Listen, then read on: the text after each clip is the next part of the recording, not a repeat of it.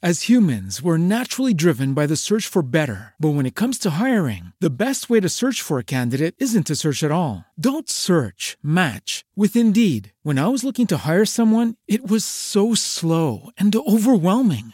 I wish I had used Indeed. If you need to hire, you need Indeed. Indeed is your matching and hiring platform with over 350 million global monthly visitors, according to Indeed data, and a matching engine that helps you find quality candidates fast. Ditch the busy work. Use Indeed for scheduling, screening, and messaging so you can connect with candidates faster. And Indeed doesn't just help you hire faster. 93% of employers agree Indeed delivers the highest quality matches compared to other job sites, according to a recent Indeed survey. And listeners of this show will get a $75 sponsored job credit to get your jobs more visibility at Indeed.com slash podcast. That's Indeed.com slash podcast. Terms and conditions apply. Para que para llegar a un acuerdo con los Igigi, en un descuido de Enlil, se aprovechó Enki para robar las famosas tablas Me y de ahí sacó el conocimiento para crear un Lulu, un trabajador primitivo, y dárselo a los Igigi. Pues sí, para que ya no hicieran tanto jale, ¿no? Así es. Creo que en esa parte de- del relato recuerdo que ahí Enki se le prende el foco y dice haber visto a estas criaturas fuera del Edín, que caminaban erectos y pues que podían usarlos, ¿no? Para el propósito de, de sacar oro, de ser mineros, básicamente, de ser sus esclavos. Sí, pero Nima, la esposa de Enlil, le dice a Enki, oye, pues no los consideres como criaturas, son seres, porque me recuerda a, mis antepas a nuestros antepasados. O sea, Nibiru también pudo haber pasado La evolución, ¿no? una evolución igual.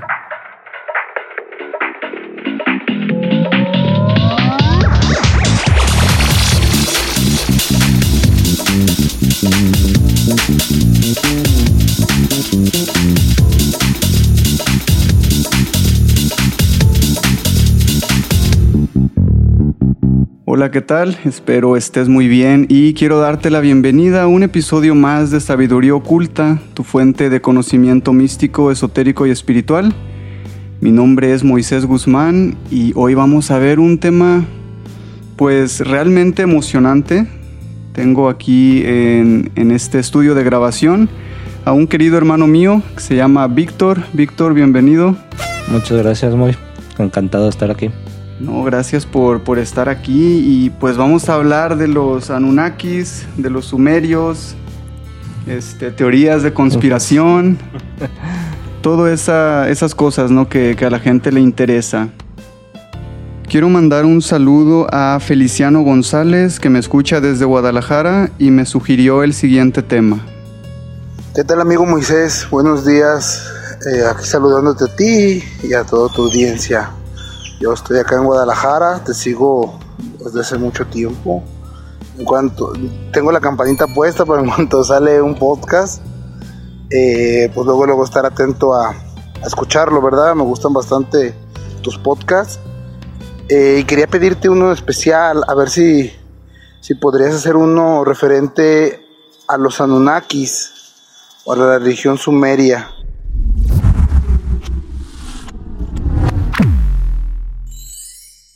Feliciano, muchas gracias por mandar esta sugerencia y pues como comenté antes, ¿no? Este es un tema realmente muy interesante, muy extenso. Este, ¿Cuántos dioses tienen, Víctor? Son cerca de 3.300 dioses. Bien Eh, poquillos y vamos a hablar de todos hoy. vamos a, a tratar de resumir lo más posible lo que es pues la, la historia de los Anunnaki, de los sumerios, porque pues ¿qué hay? Entre teorías de conspiración, Teoría de conspiración, cosas que son ciertas, cosas que nos sacan de onda, cosas que no, no podemos explicar todavía. Imagínate, o sea, simplemente de que poder decir que miles de años antes que, que Pitágoras ya, ya habían descubierto el teorema y se aplicaba en muchas cosas. Entonces, Sí, sí, está interesante. Y luego, pues, las tablillas, ¿no? Y, y si creerle o no, ¿cómo se llama este? Sitchin. sa- sacaría Sitchin. que- Entonces, pues, es lo que vamos a ver el día de hoy. Entonces, espero les agrade el tema. Este, y pues se queden aquí hasta el final. Hace mucho tiempo, en el tiempo antes de nuestro tiempo, en un planeta que no podemos encontrar ni con los potentes telescopios ni con el Hubble, ¿no? Que acaban de lanzar. Con el James Webb. Tampoco. Ah, el Webb es el que acaban de lanzar. El, el Hubble era el anterior. El anterior. Bueno, los antiguos llamaban este planeta Nibiru. Hubo un cataclismo que provocó que el otrora próspero planeta buscara soluciones drásticas pues para obligar a mantener la vida de sus habitantes y pues eso nos trae la pregunta, ¿no? ¿Qué haríamos o qué vamos a hacer nosotros cuando hayamos consumido pues todos los recursos de la Tierra? Y pues lo mismo que han venido haciendo desde todos los tiempos de la astronomía moderna, ¿no? Buscas otro planeta para vivir. Pero antes que ver qué hicieron los niburianos, vamos con un poco de historia. Después de la última glaciación, 9700 años antes de Cristo, la tierra que antes era buena con sus habitantes, con las criaturas que, la poblaban, obligó a nuestros antepasados a evolucionar. Empezamos a salir de África para esparcirnos por el mundo.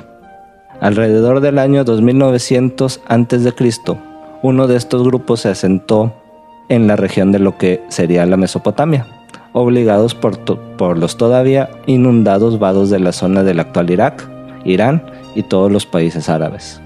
A esta zona se, conoce como el corriente fértil.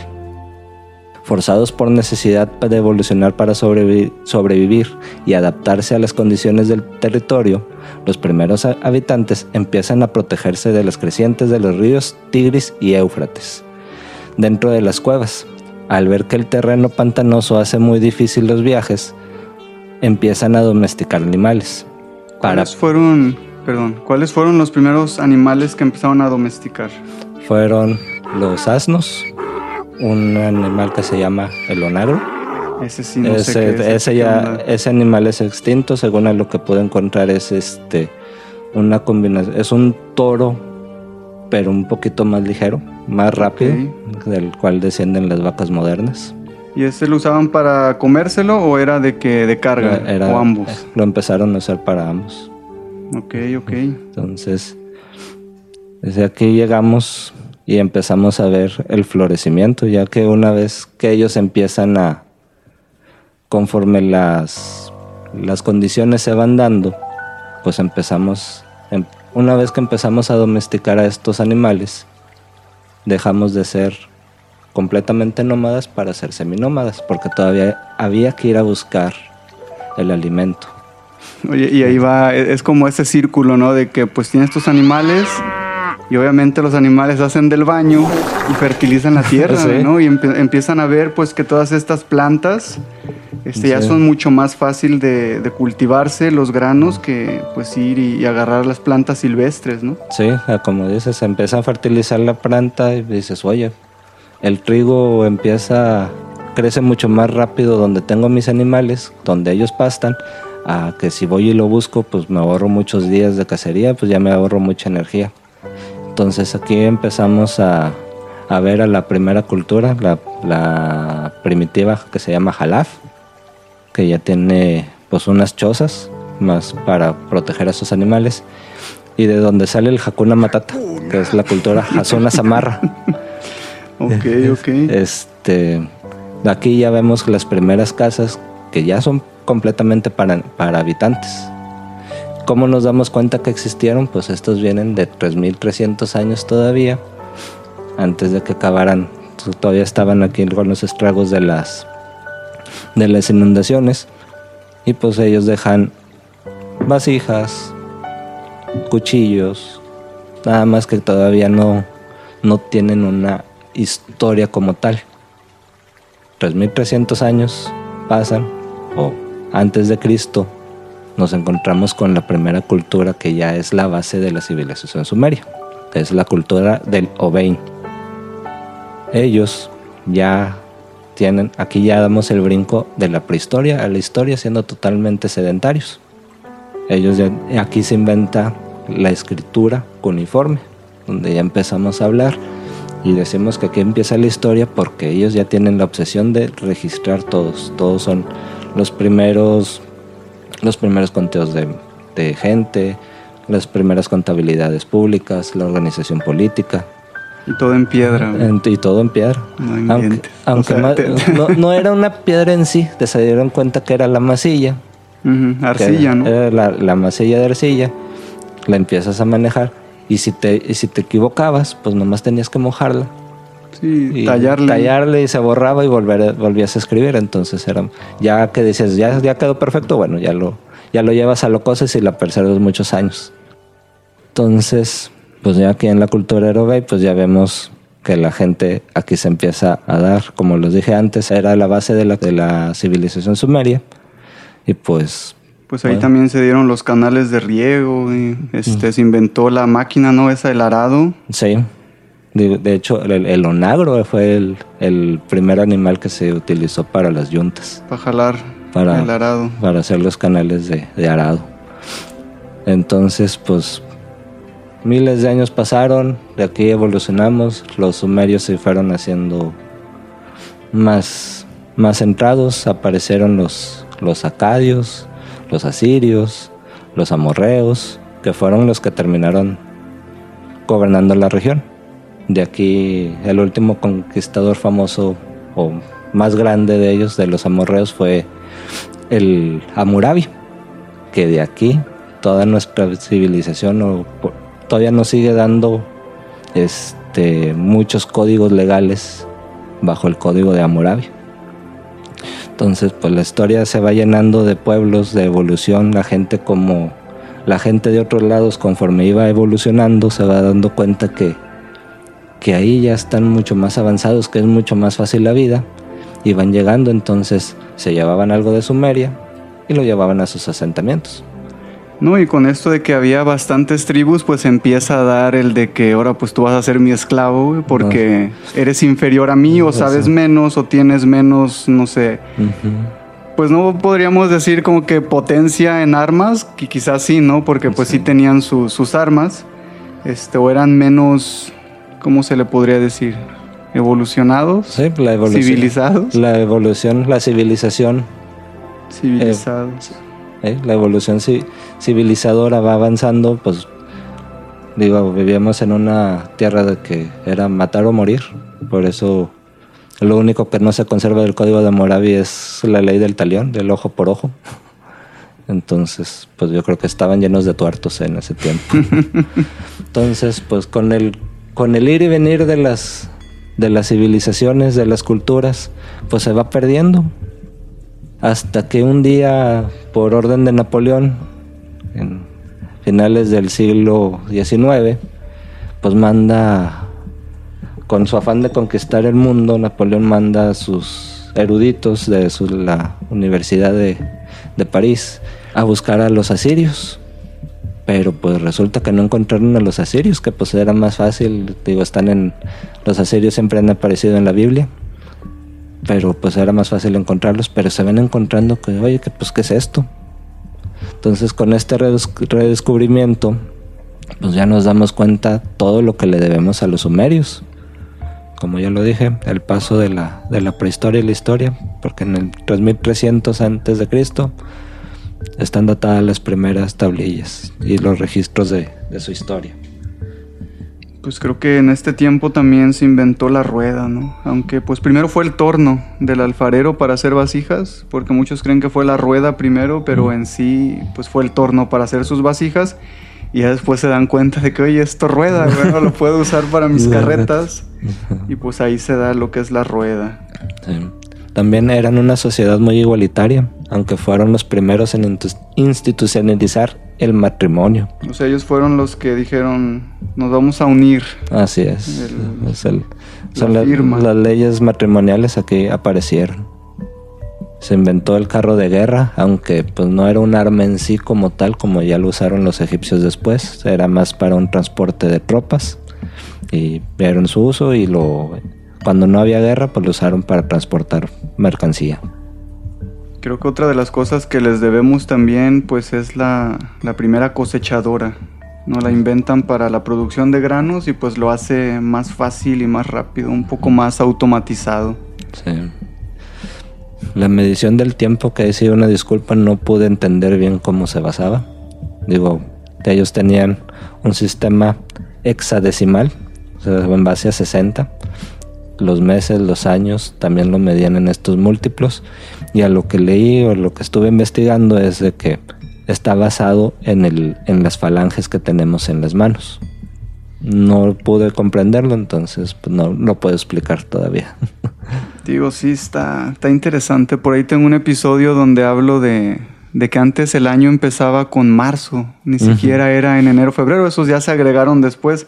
Entonces creo que sí puedo entender cómo el tiempo y las mediciones y los calendarios pues han cambiado a, a como quiere cada emperador, ¿no? Sí, todas las culturas solares empiezan, empiezan con el año nuevo en marzo después del, de la primavera. También este, se dio el culto a Ninkasi, la diosa de la cebada. Entonces, pues esto da origen a la cerveza y pues ahí empiezan a disfrutar, ¿no? De, de lo que es ahora.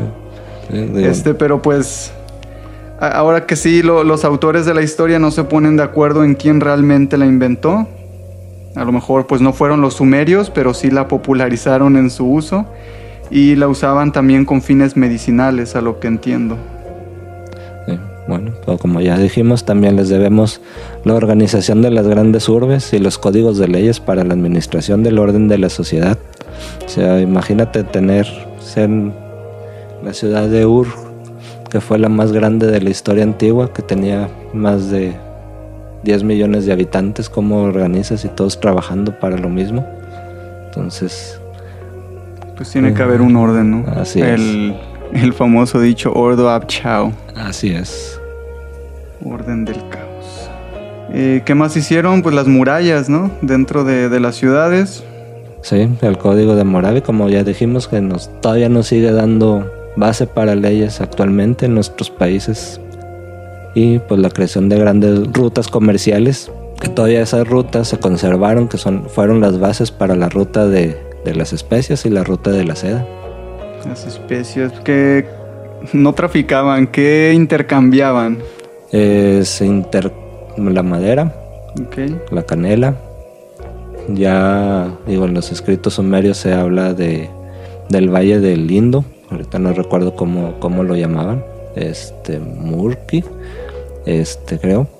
Eh, entonces ya iban hasta la India por, por especies como el curry, chile, cosas que pudieran servir para la fabricación de medicina. Porque también fueron los primeros en escribir un manual de medicina. Y pues la ruta de la seda, ¿no? También, eh, que, que, fue considerada pues más que nada para la realeza. O sea, quien podía conseguir seda era porque tenía lana, estaba, uh -huh. estaba bien puesto en su, en su lugar. Así es. ¿Y qué me dices de la educación a las mujeres? Uh, este, bueno. Sin ofender a las mujeres, sí. es, es, como dato cultural e histórico, pues estamos hablando de, de los sumerios pero sí, no. Sí, aunque eran una sociedad muy igualitaria, la importancia de la educación era muy, muy general, o sea, era obligatoria para todos, solamente que las, que las mujeres no estaban consideradas dentro del plan que te daba el gobierno. Si la familia podía pagar y quería que, su, que sus hijas fueran educadas, iban a la escuela y dentro de la escuela convivían ricos y pobres, todos tenían que ser educados. Entonces dentro de esta importancia pues los vemos lo primero que se enseñaba era la religión. Entonces lo primero que se les enseñaba era hablar sobre sus dioses.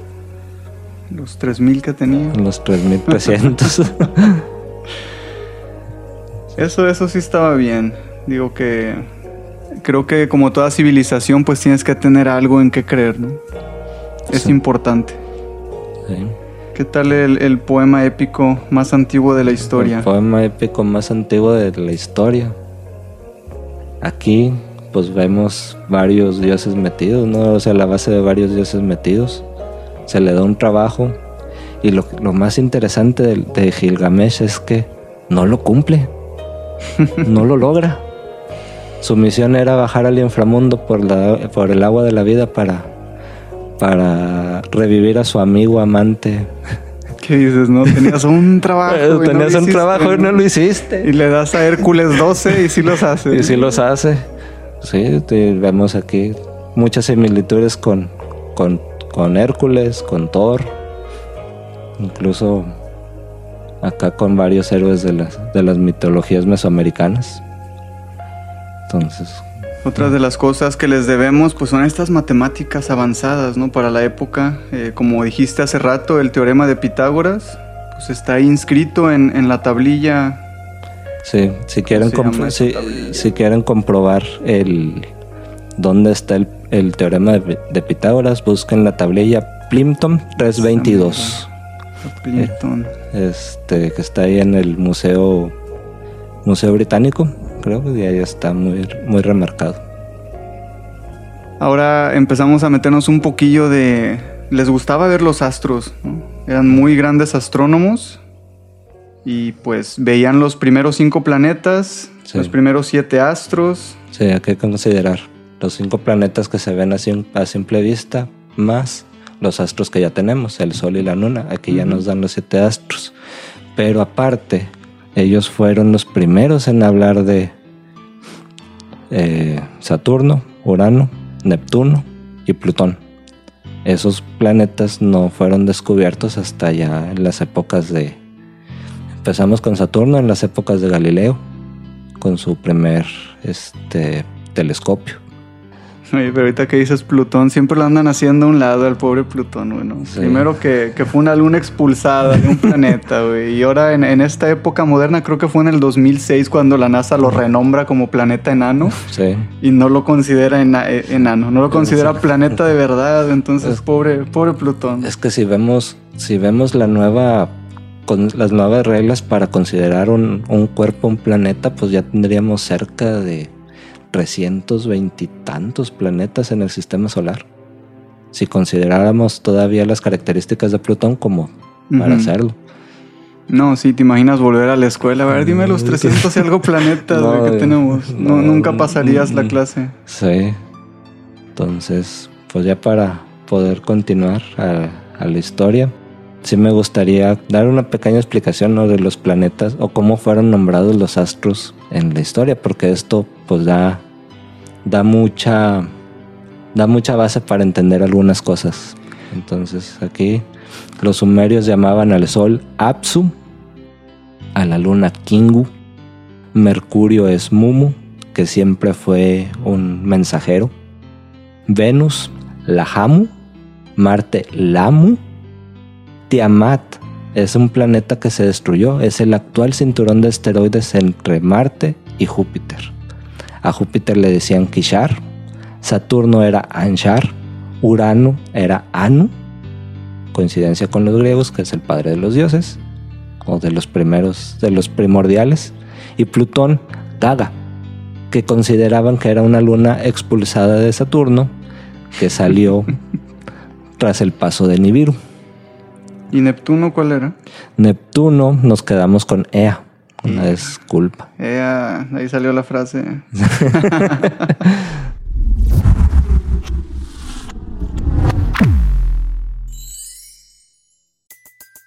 Everybody in your crew identifies as either Big Mac Burger, McNuggets, or McCrispy Sandwich. But you're the filet fish Sandwich all day. That crispy fish, that savory tartar sauce, that melty cheese, that pillowy bun. Yeah, you get it. Every time. And if you love the filet of fish, right now you can catch two of the classics you love for just $6. Limited time only. Price and participation may vary. Cannot be combined with any other offer. Single item at regular price. Ba-da-ba-ba-ba. Every day, we rise, challenging ourselves to work for what we believe in. At U.S. Border Patrol, protecting our borders is more than a job, it's a calling. Agents answer the call, working together to keep our country and communities safe. If you're ready for a new mission, join U.S. Border Patrol and go beyond. Learn more at cbp.gov/careers. Y pues bueno, ahora, como dices tú, Víctor, vamos a, a pasar a tratar de resumir más de 7000 años de historia en este podcast de, de una hora más o menos. ¿Se puede o no se puede? Vamos a tratar, pero sí es algo complicado. Y pues para dejar un contexto claro, como dices, Moy, son 7000 años de historia resumida. Digo, lo que sigue es un pequeño resumen que traté de, de sintetizar del libro perdido de Enki, escrito por Zacarías Sin- Sitchin, que no fue un lingüista de profesión, o sea, él dice que tradujo las, las tablillas, pero en sí él no era un traductor o un lingüista, sino más bien era un escritor de ficción, tenía varios, tiene varios libros sobre diversos temas, y en la década de los 70 se empezó a escribir una serie que se llama La historia de la Tierra, que fue tratando de explicar lo que los verdaderos lingüistas no podían traducir de las tablillas sumerias en sí. Si quieren, o sea, yo les recomiendo leer a Federico Lara Peinado y a Samuel Noah Kramer, que ellos sí son lingüistas y ellos dicen que son los más acertados en la traducción de las tablillas. Pues sí, porque aquí este Zacarías es como que más fantasioso, ¿no? Entonces siento que sí, le puso ahí de su cosecha al libro de que voy a fantasear con esto. Entonces creo que podríamos leer su, su libro, el libro perdido de Enki, pero sí tomarlo como con un grano de... De duda. De duda y de arroz, ¿no? Como se dice. Ese libro del libro perdido de Enki eh, lo tengo de manera digital en PDF. Entonces en la descripción de este podcast les voy a dejar la liga donde lo pueden leer si, si les gustaría aprender más de este tema. Pero pues vamos a darle, Vic. Digo, sí, sí son varios nombres. Eh, a lo mejor es confuso eh, en un principio, para mí todavía es confuso. Pero siempre también he sido de la idea que es mejor saber algo de todo que saber todo de algo. Entonces, pues, digo, si no se te quedan todos los nombres que vamos a, platicar aquí, es en general para que veas el contexto y que vayan relacionando cómo, pues, todas las historias se repiten y se repiten y a lo mejor cambia un poquito el nombre, pero... Sí, todo... Llega a lo mismo. Todo tiene una base. Digo, todas las leyendas tienen algo de verdad y sí, vamos a dejar la conclusión de que, de que es verdad o las dudas que tenemos de lo que es verdad para el, para el final.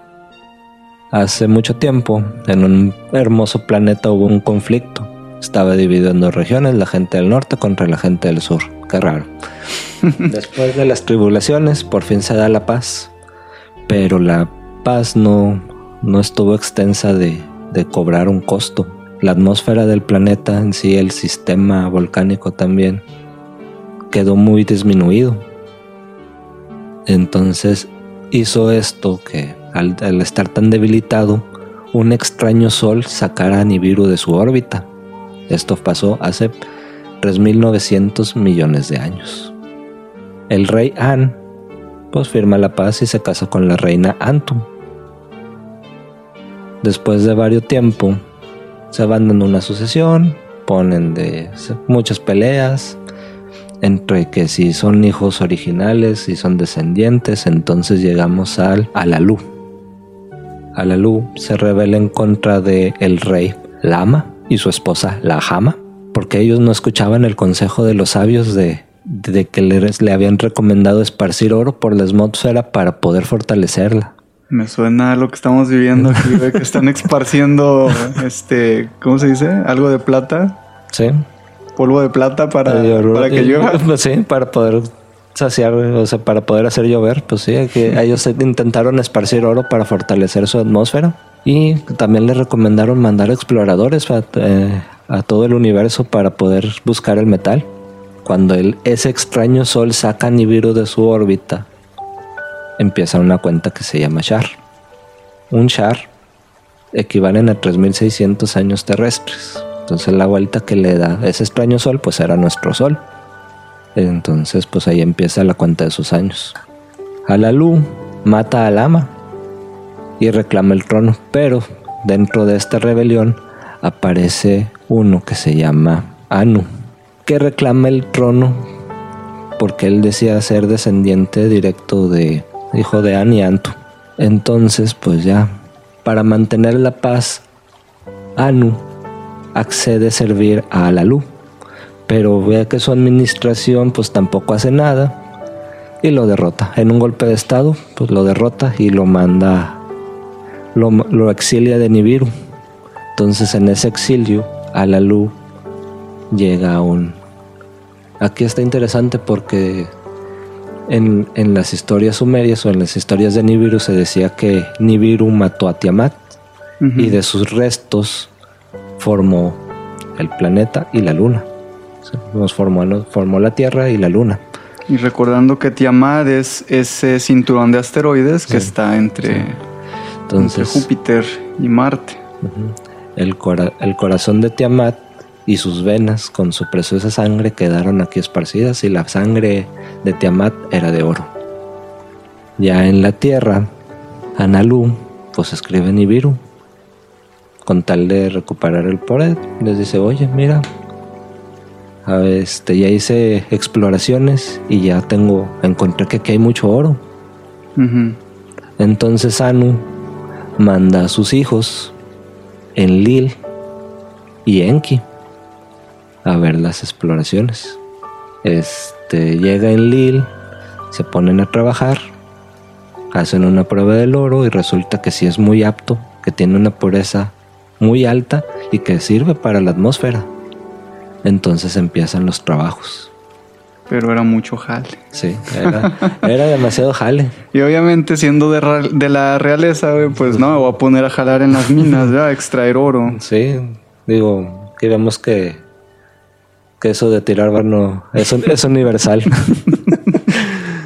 este, entonces, ¿qué hacemos? ¿Cómo sacamos el oro? Bueno, hay 12, en dos ediciones diferentes del libro de Enki dicen pues, que agarraron gente de menos clase de Nibiru y se las trajeron. Y otra edición que dice que lo sacaron de otros planetas que estaban gobernados por los niburianos.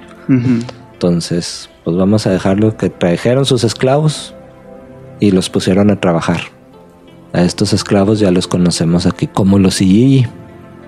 A la Lu que ya estaba en la tierra, se le pone a los brincos a Anu y le dice, pues yo voy a reclamar, ahora ya me expulsaste de Nibiru, ahora la, la tierra es mi, es mi reino. Pongo mis reglas. Sí.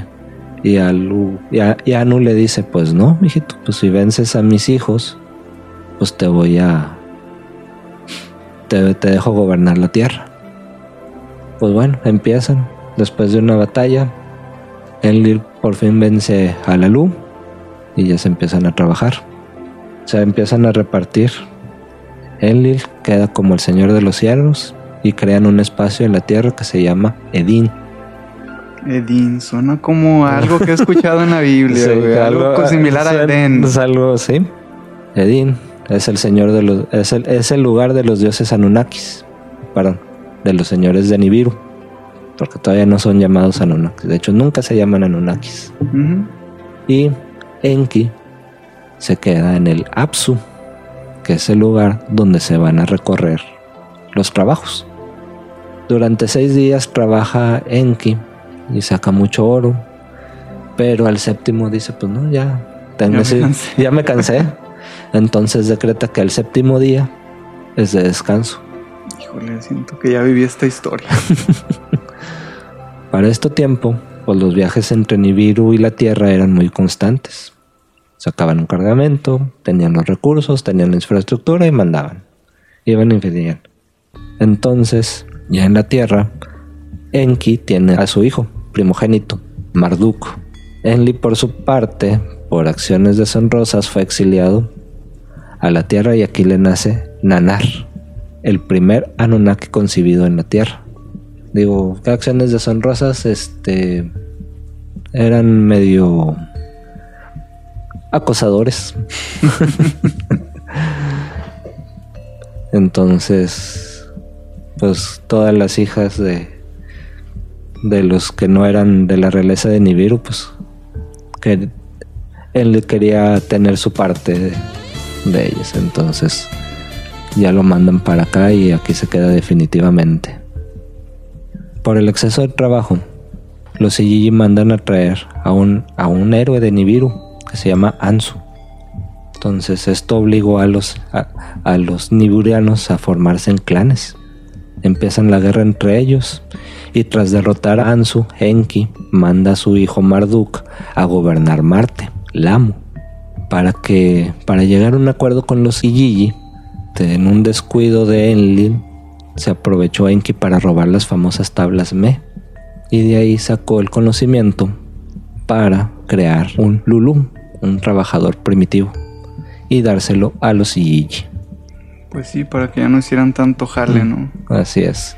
Creo que en esa parte de- del relato recuerdo que ahí Enki se le prende el foco y dice haber visto a estas criaturas fuera del Edín, que caminaban erectos y pues que podían usarlos, ¿no? Para el propósito de, de sacar oro, de ser mineros, básicamente, de ser sus esclavos. Sí, pero Nima, la esposa de Enlil, le a Enki, oye, pues no los consideres como criaturas, son seres, porque me recuerda a, mis antepas a nuestros antepasados. O sea, en Nibiru también pudo haber pasado La evolución, ¿no? una evolución igual.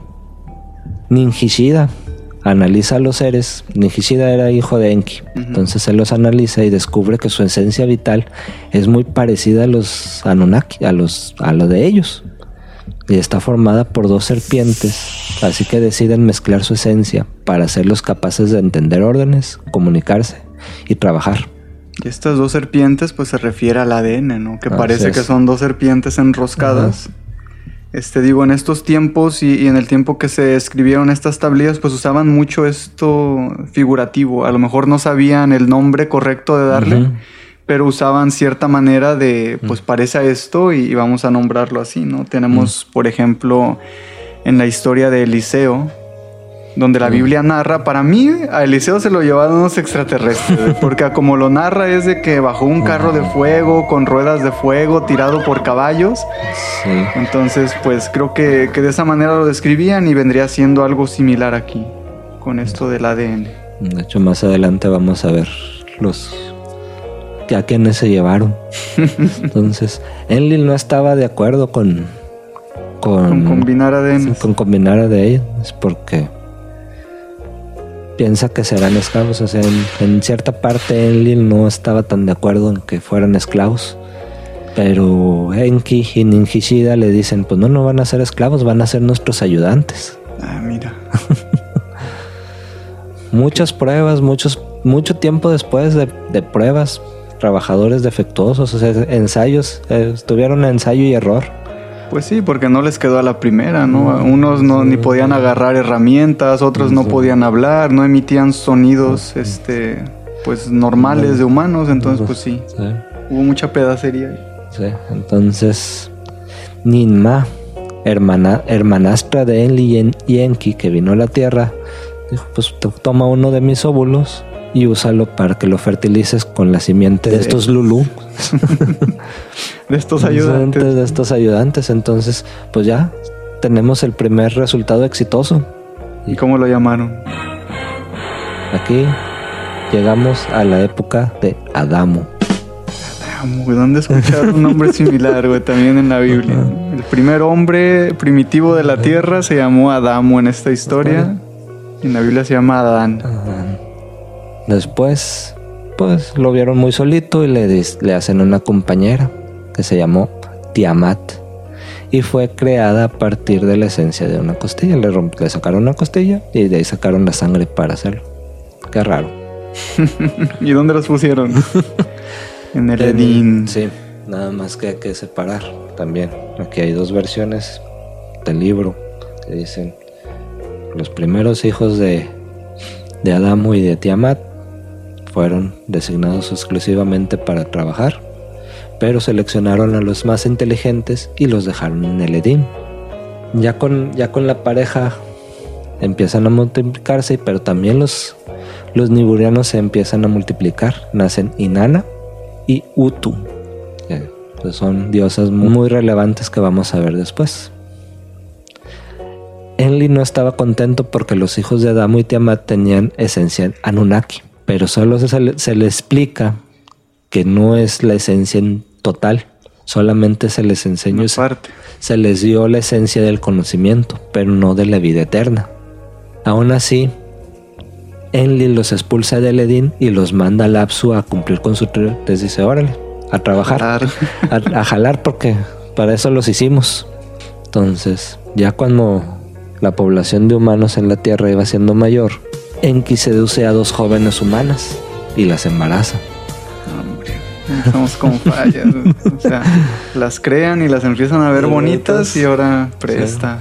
Que también vamos aquí muchas historias parecidas. Entonces las dos tuvieron el parto el mismo día. Entonces, un niño nació en la mañana y, otro, y una niña nació en la tarde.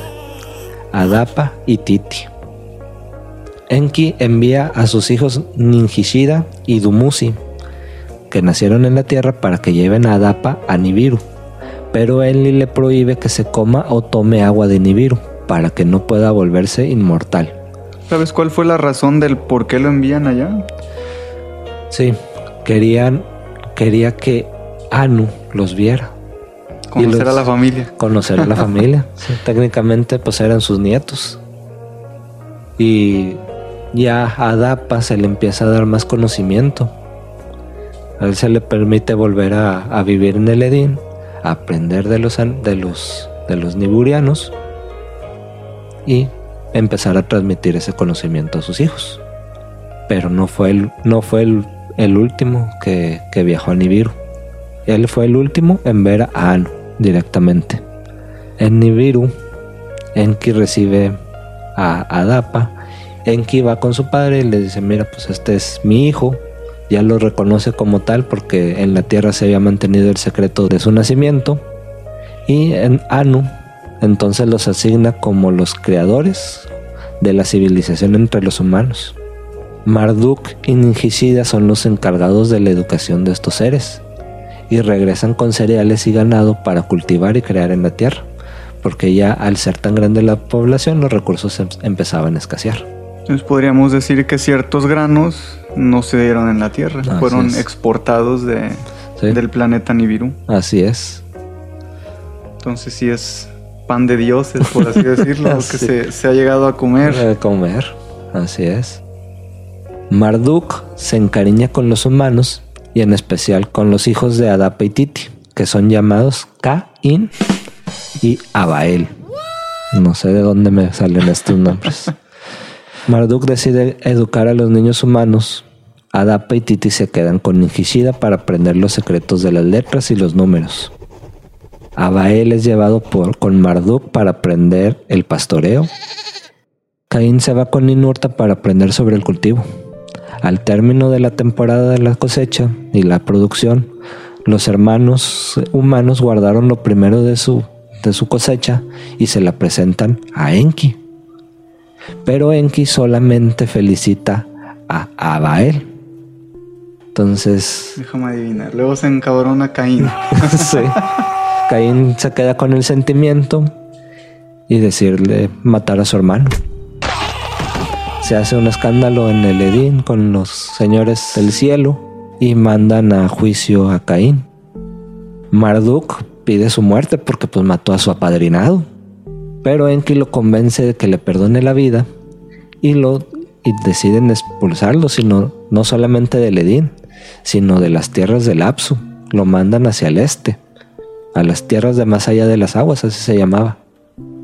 Caín se va con su hermana, Awan, a quien toma por esposa. Incesto. Adapa y Titi logran tener otro hijo, que se llama Sati, y a partir de él empiezan a contarse las generaciones de Adapa, que son 30 en total. Otra coincidencia con una historia parecida. Todos ellos fueron trabajadores para los, los Anunnakis quienes los enseñaron a dominar las causas de las aguas para que pues, pudieran hacer los canales de riego. Sí, pues desviaban el agua de los ríos hacia sus ciudades. Pues ya sí tenían agua. de los hijos de, de Sati, Marduk los lleva con los Igigi para que ellos también conozcan a los humanos. Después de que nos enseñan a, manejar las aguas y hacer canales para los riegos, Deirit, descendiente de Adapa, es que empezamos a adorar a los dioses. Y aquí ya les empezamos a llamar Anunnakis. Deirit nace Enkime, que es apadrinado por el mismo Enki y lo manda con Marduk a sus misiones. Por él, los Igigis conocen, ya nos conocen a nosotros, a los humanos. De Enkime nace Matusal, el de larga vida. Gracias a Enkime se cuentan las leyendas de otros mundos y nunca regresó a la Tierra. O sea, se apasionó con, con esas historias y vámonos. Sí, se no lo, regresó. se lo llevaron. Pues aquí tenemos a Enoch y a Matusalén de la Biblia, ¿no? Lumac, hijo de Matusal, es, es el encargado de, de apaciguar las revueltas de los trabajadores, ya que la tierra empezaba a presentar cambios de clima extremos y no era tan fácil empezar a cosechar, no era tan fácil hacer crecer los cultivos. Pues sí, ya se acercaba la era glaciar. Nada más que estos cambios en el clima no solamente se presentaban en la Tierra, sino que también en Lamu, Marte, pues queda totalmente, pierde el 90% de su atmósfera. Y los Igigi y Marduk deciden ya no establecer otra estación de paso, porque el, el oro que extraían lo mandaban primero a Marte, de ahí lo procesaban y ya lo mandaban a Nibiru. Entonces, Marduk decide, pues, lleva sus operaciones a la Tierra y Marduk toma una esposa hija de Enkime, una terrestre. Enki no estaba muy de acuerdo porque le dice, pues vais a perder los derechos al trono de Nibiru si te casas con una, con una mortal. Pero, Pero- le valió. Pues sí, al, al final le valió y pues tampoco la muchacha estaba muy convencida y la toma por la fuerza. Entonces, pues ya, Enki también empieza a tomar mortales para su gusto. La esposa de Marduk se llamaba Sarpiant, Sarpián, como serpiente. sea, qué raro. Entonces los Igigis pues también dicen, bueno, pues si el comandante, el jefe empieza a tomar mortales, pues nosotros también. Y pues ya Enki ya no pudo hacer nada para evitar esto. Y de ahí pues viene lo de la historia de la Biblia, ¿no? De que bajaron los dioses y se mezclaron con las, las humanas. Así es. Entonces pues todo esto este, es para que ustedes vayan viendo también, ¿no? Cómo pues la Biblia se escribió hace, hace muy poco, relativamente estábamos hablando de eso. Y pues todos estos mitos escritos que, que traen la Biblia pues tienen su fundamento en cosas mucho más atrás de las que realmente sabemos o de lo que la religión realmente nos, nos deja saber. Sí. Entonces, al ver lo que estaba pasando, pues Enlil no, no puede dar crédito y empezó a conspirar contra los terrestres en vez de enojarse contra los verdaderos culpables, ¿verdad? Entonces, mientras Enki cae enamorado de la esposa de Lumak, este, pues la seduce mientras su esposo no estaba. de esta unión, pues nace alguien que también es muy importante, Sudra, que se mantuvo el secreto de, que, de quién era su padre para protegerlo de la furia de Enlil. Esto se encargó Enki y Nima, que fue su esposa. Enlil, al ver que la perversión estaba llegando demasiado alto, evita que se les enseñe a los terrestres las técnicas de, curación para que los para que los humanos empiecen a, a morir de hambre, sed y enfermedades. Entonces, Shusudra va con Enki y pide clemencia para su raza, pero se da cuenta que no todos los cambios que pasaban en la Tierra era por Enlil. Se registran muchas explosiones en el Sol, que de esto, si hay una tablilla, no recuerdo el número, pero lo pueden ver en los, en los libros, de que ya empiezan a hablar de explosiones solares. Sí, esta no fue escrita por, por Zacarías, o No, sea, es- esta sí es una tablilla que realmente data de, pues de los sumerios que la escribieron y es verídica. Es verídica. Hay terremotos en la tierra y las nieves de los pueblos se empiezan a deslizar. Aquí empieza la, la glaciación. Llega un mensajero de Nibiru a la tierra, Galsu era su nombre, a decirles que por todos estos cambios, la próxima vez que Nibiru se acerque a la tierra, provocará un gran diluvio y que nadie sobreviviría a él. Entonces, Enlil organiza la evacuación de los Anunnakis pero dice que los que tengan esposas terrestres tenían que irse, tenían que irse sin ellas. O O sea, abandonarlas aquí. Sí. Los Ni- únicos que se iban a salvar eran los Anunnaki. así es, ningún hu- humano podía partir a Nibiru. Todo aquel que decidiera quedarse se subiría a un carro celestial a esperar a que pasara la gran tribulación. Enlil y sus hijos se van a la luna a esperar a que pase el diluvio. Enki y sus hijos se quedan en la tierra en los carros del cielo, pero prestan juramento a Enlil de no salvar a los humanos. Aquí, antes del diluvio, Enki tiene una visión del por qué no deben de extinguirse los humanos y para no romper a su juramento hacia Enlil se dirige a la, a la casa de Sisudra y a través de la pared que estaba hecha de juncos le dice que es Galsu, el mensajero de los dioses, el que llegó de Nibiru, y le da las instrucciones de construir una barca que pueda resistir las embestidas y flotar sobre las aguas para que proteja a su familia y dos animales de cada especie. Este relato me suena muy similar también. Y se viene el diluvio. Y se viene el diluvio. 40 días, 40 noches. Y los Anunnaki después del diluvio ven que los humanos han sobrevivido. Enlil casi golpea a Enki y Enki le dice que fue la decisión del creador de todo, que no es Anu. Entonces, pues Enlil no le queda más remedio que perdonar a Enki y a los humanos y despide a los hijos de Sisudra con palabras de, de bendición y les dice, espárcense y multiplíquense por la tierra. Aún tienen el problema de la recolección de oro, ya que con el acercamiento de Nibiru, su atmósfera había quedado todavía más debilitada. Y mandan exploradores por todo el mundo y encuentran que los descendientes de Caín también habían sobrevivido. Vamos a ver, otra vez, dos versiones del libro, dos ediciones diferentes. En una dicen que es así como lo estamos contando, y en otra dicen que fueron en total siete arcas que si vemos pues son las siete civilizaciones más importantes de la historia. Los Anunnakis deciden entonces ahora crear el nuevo ombligo de la Tierra y crean plataformas para ir a Nibiru. Se crea una gran casa para los Anunnakis. Empiezan los conflictos otra vez, ya que Enli y Enki empiezan a repartir la tierra entre, entre los hijos, pero Marduk reclama a su padre que le había prometido el reino de la tierra. Después de esto se acepta una tregua, pero los hijos de Marduk pelearon entre ellos y los dos murieron. Ah, la codicia. No sé por qué, pero parece cierta orden discreta en época de elecciones.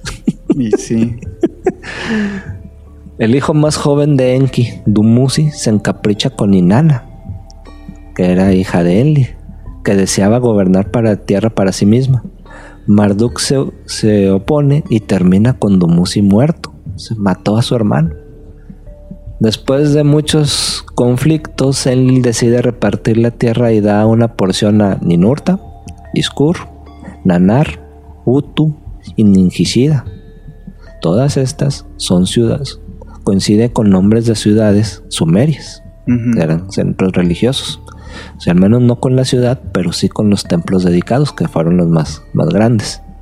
Y Nana se opuso y quería un dominio solamente para ella, y lo consiguió en la última visita de Anu a la Tierra y le dejaron el reino de Ung-Ki. Este es el reino de lo que fue Mesopotamia. Ok. Anu volvió a dividir la Tierra en cuatro regiones y a partir de aquí se empieza a medir ya el tiempo de la Tierra. Aquí ya empezamos a medir nuestros años de 365 días. Sí, ya no en chars. Así es. Porque si, así fuera no, tenían, no tendría ni un char ahorita. Exactamente. Aquí, aquí hay algo curioso. Llega Anu a la Tierra, ve que todos los conflictos entre sus hijos y sus nietos y les dicen, pues cálmense, vamos a repartirnos, vamos a a dividirnos. Aquí Inanna, que después le cambian el nombre y tenemos por ella a Astaroth, que todavía sobrevive, le roba las tablas Me, la tabla de los destinos a Enli. Pero pues bueno, eso lo vemos un poquito más adelante. A la primera región que dividió Anu se le llamó Kishi, la cual sería el centro de la Tierra y para esto se dejaría a los humanos tener acceso a las tablillas Me, que es cuando Inanna aprovecha y se las roba, seduciendo a Enki. El incesto a todo lo que da. Marduk, al ver que no tiene una ciudad para sí, construye una torre con la intención de reinar el cielo. Pero Enlil, que ya era el señor del cielo, ordena destruir la torre y hacer que sus habitantes hablen diferentes lenguas para que los seguidores de Marduk no se pudieran entender entre ellos. Después de un tiempo, Marduk decide exiliarse y toma para sí una región en la que cambia su nombre a Ra. Suena como la historia de Babel. No sé. Ninjishida es mandada a las regiones del este, más allá del mar, y ahí es conocido como la serpiente alada. Mm. Quetzalcoatl. Exacto. Así. Enlil seguirá reinando en el cielo, pero Enki cambia su nombre a Ptah. Pero no es la única vez que cambiará de nombre. Los humanos, por su parte, seguirán creciendo y multiplicándose, adorando a sus dioses, aunque no se pongan de acuerdo con cuál es el verdadero. El mío es el verdadero. Yo tengo la verdad Sí. absoluta.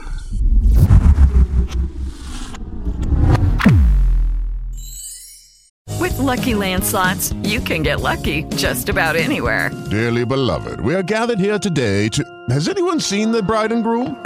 Sorry, sorry, we're here. We were getting lucky in the limo and we lost track of time.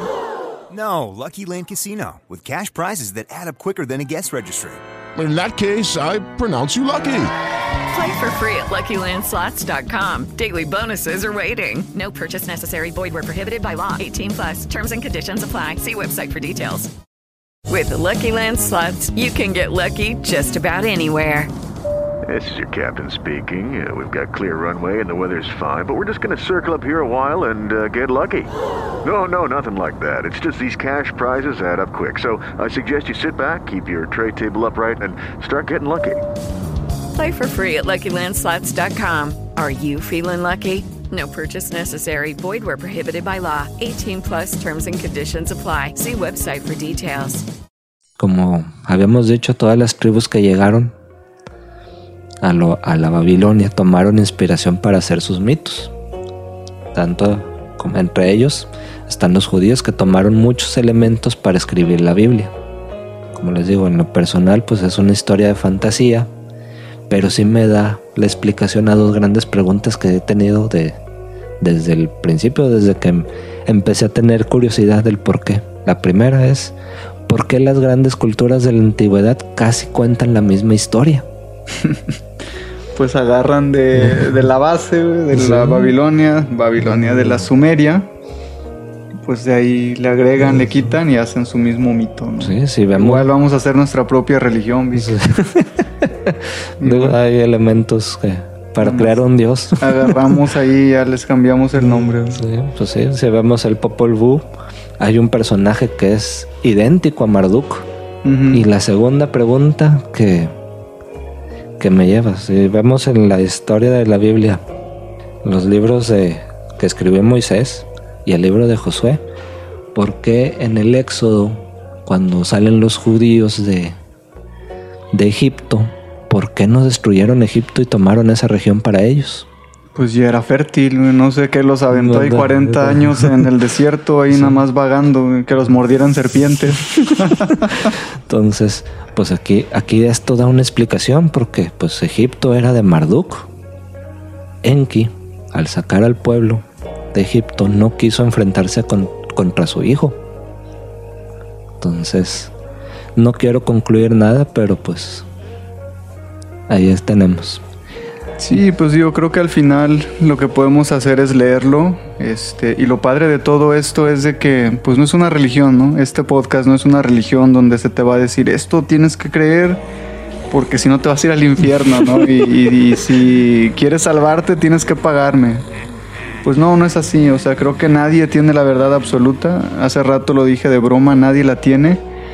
Y mientras lo que tú estudies, lo que tú creas tenga resonancia contigo, pues esa es la verdad para ti. ¿verdad? Porque puede ser diferente a mi verdad, pero es lo padre de esto. ¿Te imaginas que todos pensaran igual?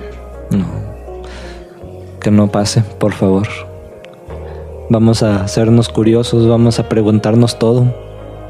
Porque si no, vamos a perder el mundo. Y como una última pregunta, muy. A ver si me la puedes contestar. A ver, échala. ¿Por qué nos habrá abandonado la serpiente emplumada? ¿Por qué nos habrá abandonado? ¿Nos habrá abandonado realmente o simplemente está ahí detrás de, de las sombras, por así decirlo, y todavía cuidando de que no vayamos a acabarnos la atmósfera, que ya lo estamos haciendo? Ya descubrieron otro hoyo de ahí en la capa de ozono. Pues es el mismo hoyo, nada más que se hace más grande cada año. No, que es otro. Es otro. Es otro ya. Chale. O sea, ya, ya tenemos dos. A lo que yo entendía. Pero pues sí está, está canijo. Digo, si eso pasó en Nibiru, eso pasó en Marte. No entiendo cómo no entendemos. Y queremos repetir la historia, ¿no? Vamos a acabar este enviándote a otro planeta para que lo, lo empieces a poblar, Vic. Bueno, Pues quiero agradecerles haber estado este episodio aquí con nosotros. Gracias Vic por haber venido y, y apoyarme con este episodio que la verdad muy interesante, muchos temas, muchos nombres, muchos dioses. Este, que sí Vic me, me ayudó aquí a organizarlo de manera digerible, por así decirlo, porque sí te empiezas a adentrar y te pierdes en este mundo de mitologías. no, muchas gracias, Moy, porque sí fue. Fueron tres, casi cuatro semanas de, de búsqueda, de investigación. Digo, ya había. Hace mucho tiempo que había leído el libro Perdido de Enkip la primera vez. No me acordaba tanto, pero sí. Digo, quise contrastarlo contra la, la realidad. Son. Esta historia se cuenta en, en 28 tablillas. De las cuales 12 son del, del libro perdido de Enki en sí, que es lo que especifica el autor, Zakaria Sitchin. Entonces, pues hace mucho tiempo que no hacía un trabajo como este. Fue muy entretenido, pues gracias y estoy a la, a la orden para, para lo que sea. Gracias, Vicky. Pues sí, más adelante volvemos a, a sacar otro episodio. Eh, como siempre, pues puedes encontrarme en redes sociales como Sabiduría Oculta. Vas a saludar, a sugerir algún tema, así como pues todos ustedes que han sugerido sus temas. Eh, muchas gracias por, por las sugerencias, ayudan bastante. Y pues como dice mi hermano Víctor, nos obliga de cierta manera a estudiar y a aprender más. Creo que, y siempre lo he dicho también, la mejor manera de aprender es enseñando. Muchas gracias, te mando un fuerte abrazo. Si aún no me regalas 5 estrellas en Spotify o Apple Podcast, ayúdame con eso para que el algoritmo con su magia nos lleve y nos acerque a más personas y más gente pueda tener este tipo de información y así encuentren su propia verdad. Tengas una excelente semana. Gracias, Víctor.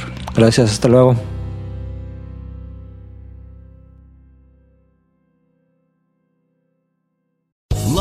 Casino asking people what's the weirdest place you've gotten lucky? Lucky? In line at the deli, I guess? Aha, in my dentist's office. More than once, actually. Do I have to say? Yes, you do. In the car before my kids' PTA meeting. Really? Yes. Excuse me, what's the weirdest place you've gotten lucky? I never win and tell. Well, there you have it. You can get lucky anywhere playing at LuckyLandSlots.com. Play for free right now. Are you feeling lucky? No purchase necessary. Void where prohibited by law. 18 plus. Terms and conditions apply. See website for details. Judy was boring. Hello. Then Judy discovered ChumbaCasino.com. It's my little escape. Now Judy's the life of the party. Oh, baby, Mama's bringing home the bacon. Whoa, take it easy, Judy. The Chumba life is for everybody. So go to ChumbaCasino.com and play over 100 casino style games. Join today and play for free for your chance to redeem some serious prizes. ChumbaCasino.com. No purchase necessary. Void where prohibited by law. 18 plus terms and conditions apply. See website for details.